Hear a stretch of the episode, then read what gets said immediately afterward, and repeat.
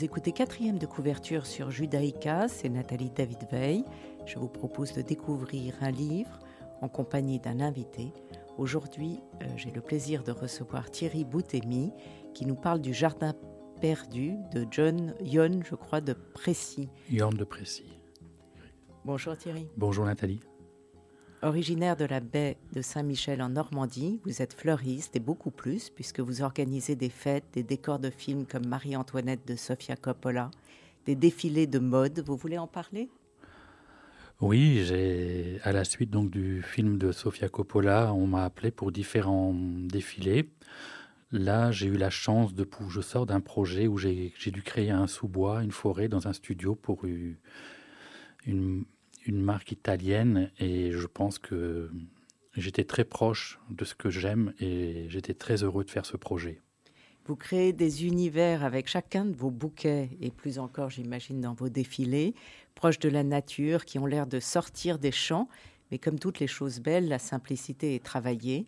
Vous avez appris l'horticulture à l'âge de 17 ans. Comment cela vous est venu?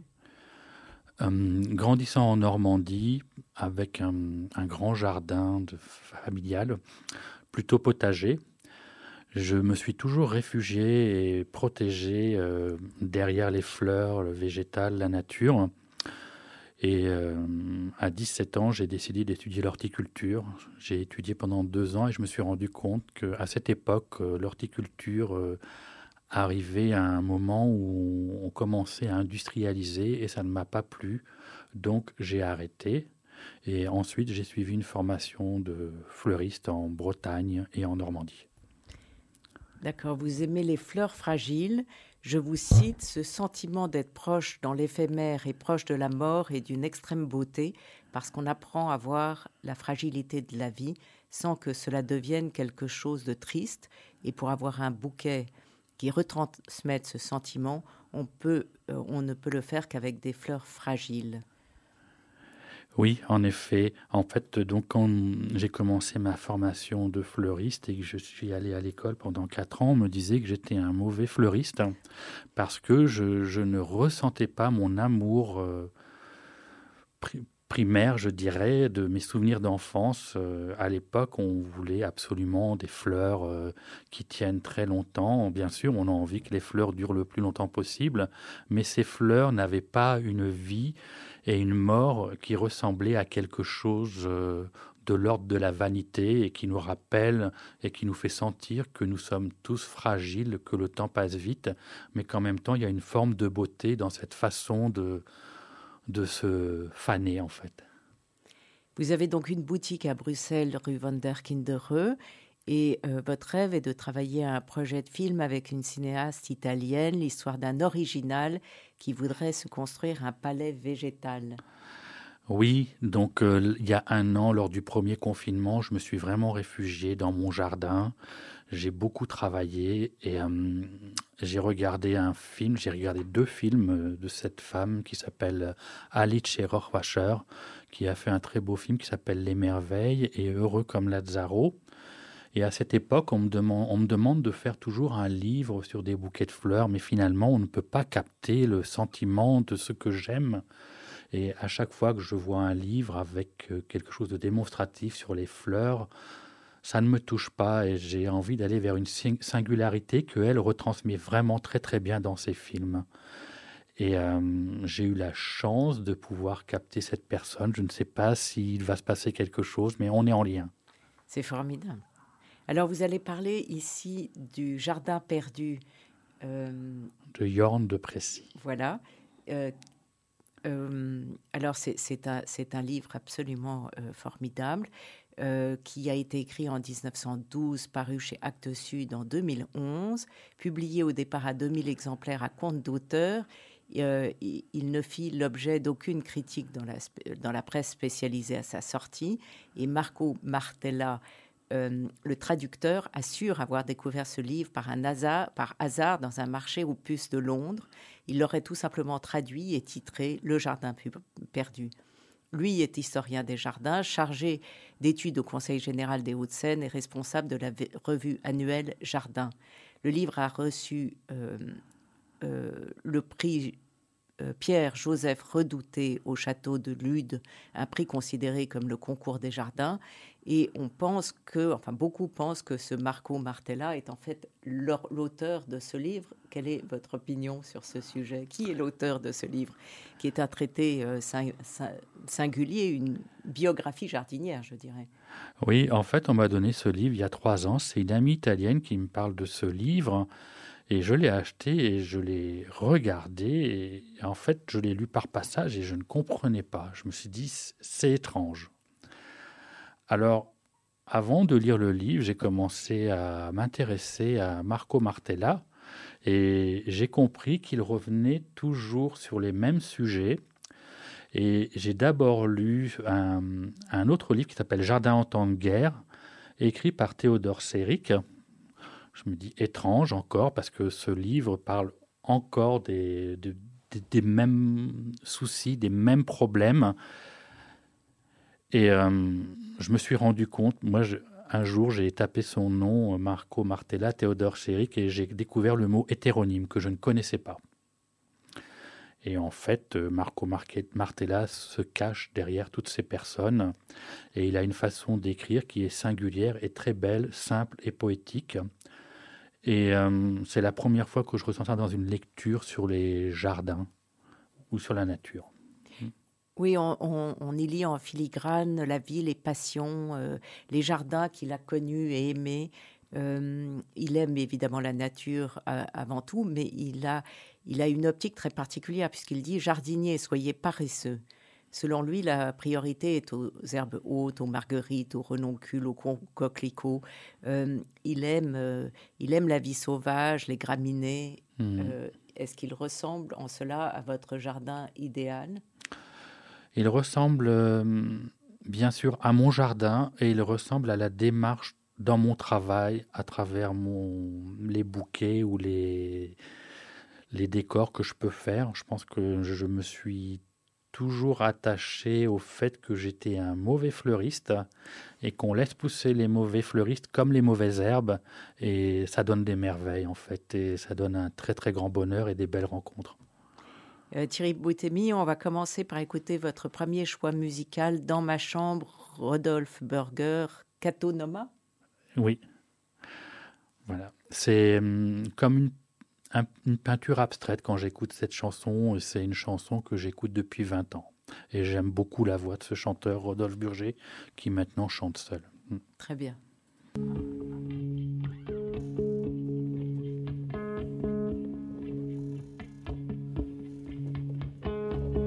Chambre, vous croqueriez une pomme petite, vous tremperiez dans le thé des langues de chat en silence.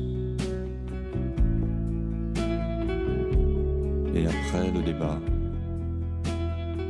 comme dit Casanova, fronçant les sourcils, vous diriez, c'est bizarre. Dans ma chambre, vous croqueriez une pomme petite, vous tremperiez dans le thé les langues le chat en silence. Et après le débat, comme dit Casanova, fronçant les sourcils, vous diriez, ça a été. N'auriez qu'un mot à dire dans la rue, la journée, pour vous servir d'acolyte J'aurai mon parapluie, qui sait. Dans ma chambre, vous croqueriez une pomme petite, vous tremperiez dans le thé des langues de chat en silence. Après le débat, comme dit Casanova. Fronçant les sourcils, vous diriez, c'est bizarre.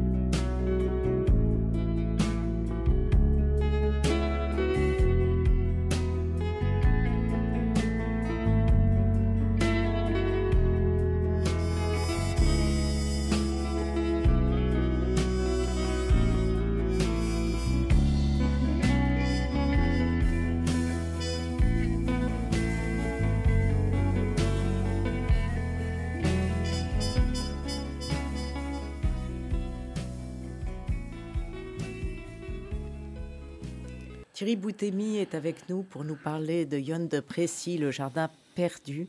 C'est une histoire complètement incroyable de ce jardin justement euh, euh, mhm. perdu euh, qui est situé en Angleterre. il a 4 hectares.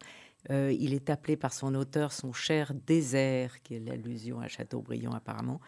et à sa mort, le jardin a été légué à son, à son jardinier euh, Samuel Bloch, car il était sans descendance. Et après la disparition du jardinier, la propriété a été transformée en hôtel et il ne reste plus d'origine que des grands cèdres et des géraniums, plantes que De Précy qualifie de lui-même d'horribles. Il rejoint donc l'avis des théoriciens clamant il faut bannir les fleurs annuelles exotiques du jardin, leur forme artificielle et leur couleur criarde. J'imagine que vous êtes d'accord avec lui. Ah oui, je suis tout à fait d'accord avec euh, avec avec ça. Et en même temps, en fait, dans les jardins, je pense que chacun a la liberté de pouvoir faire ce qu'il a envie. Et je peux, moi, je peux tout comprendre en fait avec le végétal. Et j'ai un grand respect pour chaque personne qui a son temps pour je ne suis pas aussi radical que ce qu'il raconte, mais cette histoire m'a vraiment plu. Et mm, oui. Il, a, il, a des, il, raconte beaucoup de choses différentes et, souvent très poétiques, comme par exemple le génie du lieu. Il a tout un chapitre euh, sur, sur le sujet, euh, qui est un dieu mineur propre à chaque lieu et garant de l'identité du dit lieu. Et euh, il explique qu'il y a une négociation avec la divinité et une étape obligatoire à toute installation dans un site afin de protéger de son mécontentement, comme si le lieu, effectivement, avait une vie en soi. Euh, vous, ça vous est déjà arrivé, euh, Thierry Botémy, de trouver le génie du lieu? En fait, pour moi, donc le génie du lieu, c'est vraiment appréhender euh, l'espace qu'on va investir en le comprenant et en... En fait, c'est un peu une mise à nu et on est confronté à soi-même à devoir accepter ce que cet espace va nous offrir. On, aimerait essayer certaines choses, ça ne marche pas. Le génie nous fait comprendre que non, tu n'es pas sur la bonne voie. Va plus loin, réfléchis et, et cherche. Voilà. Et les génies du Dieu, oui, euh, c'est très étrange parce que euh, quand j'avais 14 ans, j'étais passionné d'archéologie, j'étais dans un jardin, pas dans un jardin, plutôt dans la nature. Et pendant très longtemps, j'ai jamais voulu en parler parce que j'ai pensé qu'on allait me prendre pour un, fou.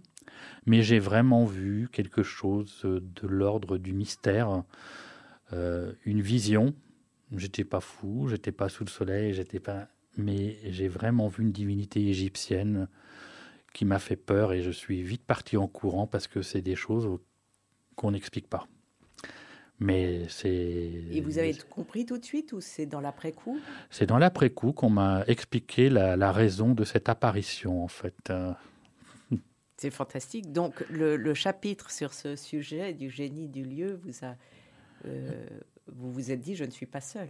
Non, en fait, on me l'a expliqué. j'étais en fait à cette époque fasciné d'archéologie, je cherchais des fossiles et en fait j'étais comme dans une espèce de méditation ou de retrait du, du, temps du temps présent. Et le fait de chercher des fossiles, de mettre son cerveau en, arrière, appelle les esprits. Voilà, c'était l'explication qu'une chamane m'a donnée. voilà. Alors, il évoque aussi beaucoup de jardins publics euh, euh, et qui n'ont pour lui comme but, unique que d'offrir aux citadins, je le cite, coupés de la nature et constamment entourés par un décor gris de fumée, des espaces où respirer mieux, marcher plus lentement, s'asseoir, perdre du temps, ce même temps qu'ils passent leur vie à gagner. Il y a cette, cette idée de lenteur propre au jardin d'ailleurs. Oui, parce qu'il y a un moment, il explique une personne qui marche dans Londres et qui à un moment hésite à rentrer dans un parc et il s'installe et il oublie le temps en fait et il est il est hors du temps et il apprécie ce moment. Et, et, ce que j'ai appris aussi dans le livre, donc on parle des jardins publics, mais il parle aussi des jardins privés. Il parle de Versailles, de plusieurs jardins qui en fait finalement n'étaient pas privés, étaient ouverts à tout le monde. Oui, il lui arrive une aventure incroyable au parc de Sceaux qu'il raconte, ah oui, euh, qu'il visite lorsqu'il est fermé au public avant des travaux de restauration. Donc, il ne sait pas si c'est, euh, comme vous, une hallucination ou un rêve ou la réalité, mais il y rencontre Flore, la déesse romaine des floraisons et du printemps, qu'il découvre heureuse, euh, probablement, dit-il, en raison de l'état d'abandon du parc. Mais sa description du parc de Sceaux m'a donné tout à fait envie de le visiter, même si ça serait ouvert à ce moment-là. Euh, euh, vous, quel est votre parc préféré ou votre jardin ou celui où vous vous sentez chez vous? En fait, moi, par goût, j'aime, par exemple, j'aime les jardins, mais je préfère la nature. Donc, même un jour, je, il y a, je pense il y a 25 ou 30 ans, j'ai visité le jardin de Gilles Clément, le parc André Citroën, que je n'ai pas revu depuis. Et j'ai senti cette maîtrise et cet abandon qui, moi, me, me fascine en fait. Et c'est ce que j'essaye de faire dans mon jardin, mais le génie du lieu me donne des complications. Et c'est. Oui, voilà. Et euh, en ce moment, je commence aussi un jardin en Normandie, d'où je viens. Mm. Oui. Mm. Euh, pour vous? C'est pour mon fils, parce que je pense qu'un jardin, on peut léguer à ses enfants un souvenir. Pour moi, c'est vraiment mes racines, c'est la Normandie. Et je pense que quand on crée un jardin, on peut penser à qui on va le léguer et le souvenir que ça va laisser euh, de ma personne. Voilà. voilà. Alors, dans, le jardin euh, perdu de Yon de Précy, c'est aussi un témoignage sur son époque. Euh, parce que le, contexte de ce traité est écrit entre le début de l'industrialisation et la Première Guerre mondiale, donc celui d'une société en mutation, avec le développement de l'urbanisme, et il constate que les, villes se coupent de la campagne et en fait il déteste le progrès. Est-ce que vous trouvez, vous aussi, que le progrès euh, doit être opposé à la nature ou peut euh, l'accompagner? Alors moi, je suis plus nuancé que l'écrivain en lisant le livre, euh, dans le sens où on est dans une période de changement. Et je pense que le changement va mettre beaucoup de temps à, se mettre en place, comme à cette époque euh, du mouvement Art and Craft. En fait, euh, c'est des mouvements qui, qui doivent être pris avec beaucoup de recul pour que dans le temps, ils puissent s'inscrire et ne pas devenir euh, des, des, engagements ou des actes euh, de rébellion ou de révolte. Je pense que, par exemple, moi, je parle par rapport à mon métier, depuis 25 ans, j'ai jamais voulu vendre des fleurs de production de masse. Et je pense que ça fait écho à tout ce, tout ce qu'il écrit. Et, et euh, en fait, on est vraiment dans une période de changement en ce moment avec le numérique. Je dirais qu'on est plus dans une période de changement numérique et on est vraiment face à des armes de guerre. Euh, quand je pense à, la production de la fleur coupée, c'est la fleur coupée, mais c'est dans tout. En fait, on a des parts infimes de gens qui luttent à côté de machines de guerre. l'avenir va nous dire comment le mélange des deux va pouvoir se faire. Mais je pense que ça va dans un bon sens. Thierry Boutemi, nous allons écouter Camille, She Was à la chapelle? Oui.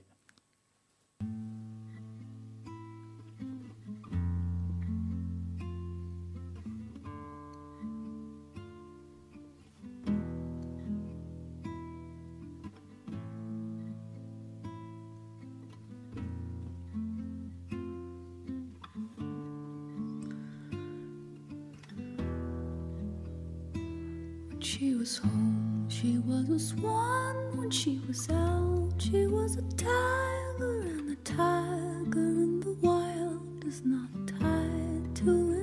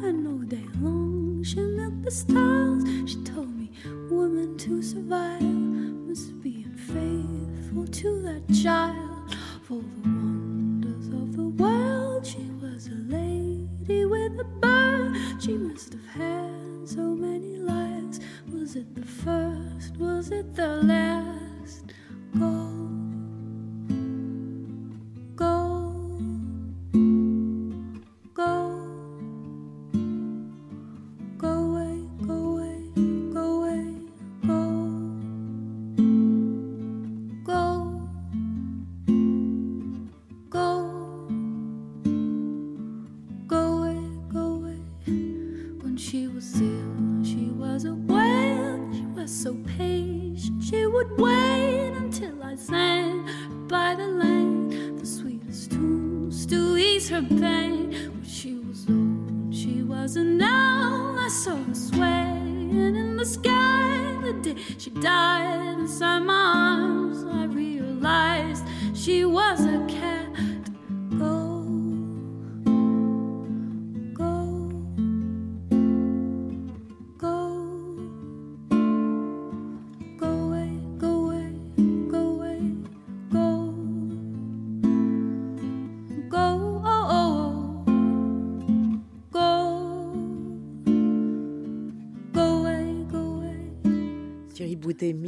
De Yon de Précy, Le Jardin perdu.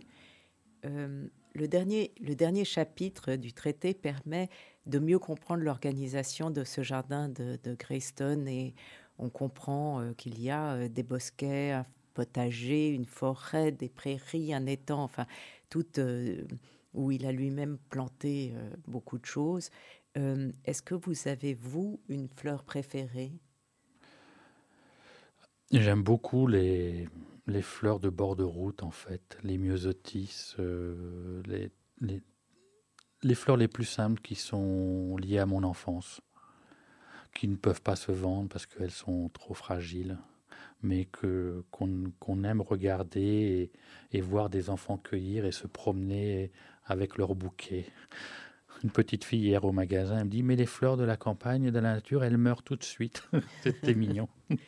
Donc vous aimez le bleu, vous choisissez par, parmi les couleurs ou parmi dans, dans, les fleurs qui vous touchent? Euh, C'est vrai que la nature des fleurs? J'aime beaucoup le bleu, oui, mais j'ai pas vraiment de. Par exemple, mon jardin est vert, il n'y a pas de fleurs. J'ai une passion pour les fougères. Et... D'accord. Euh, Yann de Précy élabore une théorie de l'homme jardinier du monde.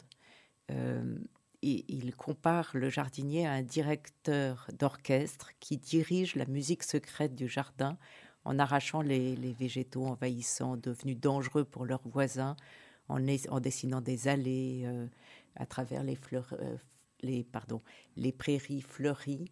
Il y a cette notion magnifique de l'homme jardinier du monde. C'est ce que vous essayez de faire à travers votre boutique, les défilés, euh, les univers que vous créez?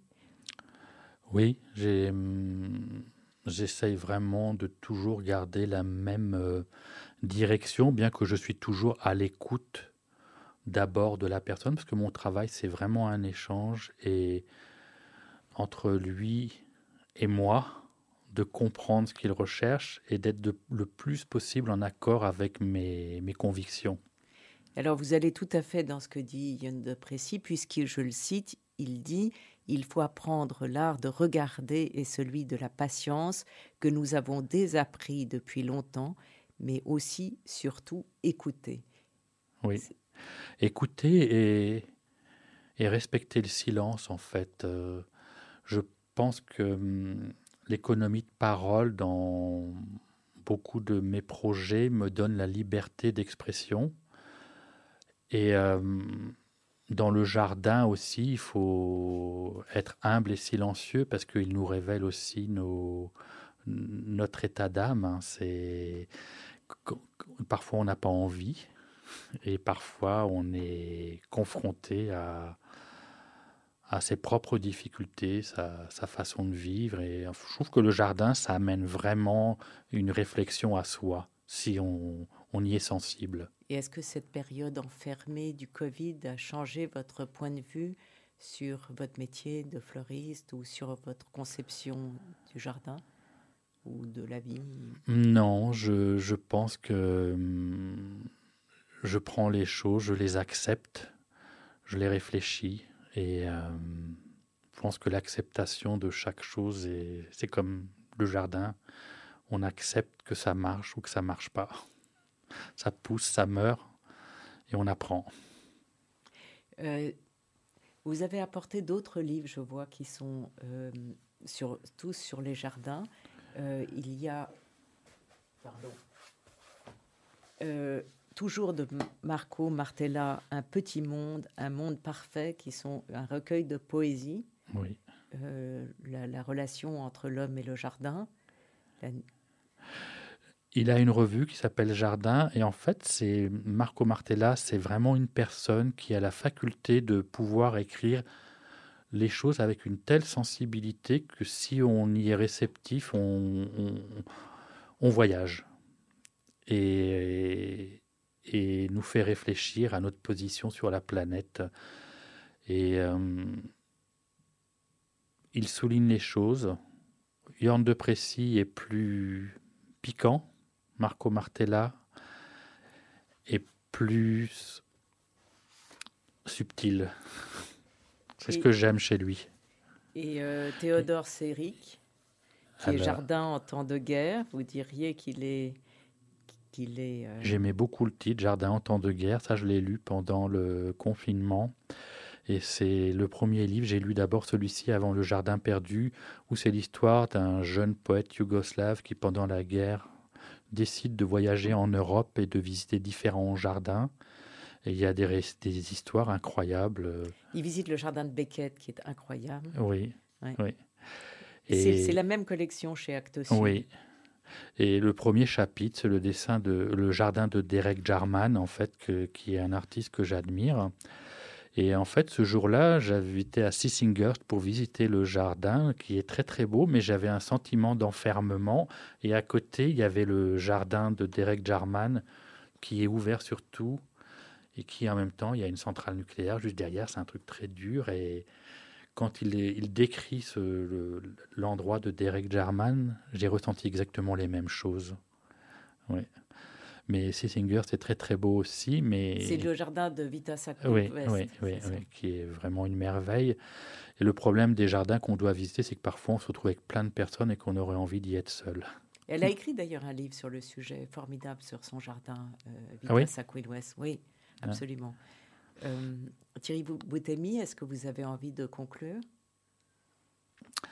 Euh, oui, je- en fait, j'ai vraiment envie de dire, euh, profitons de la beauté, de la fragilité de la beauté et, et toujours rester, euh, je sais pas, c'est proche de la nature. C'est vraiment un, un très bon entre guillemets, je ne vais pas dire un médicament, mais un très bon remède.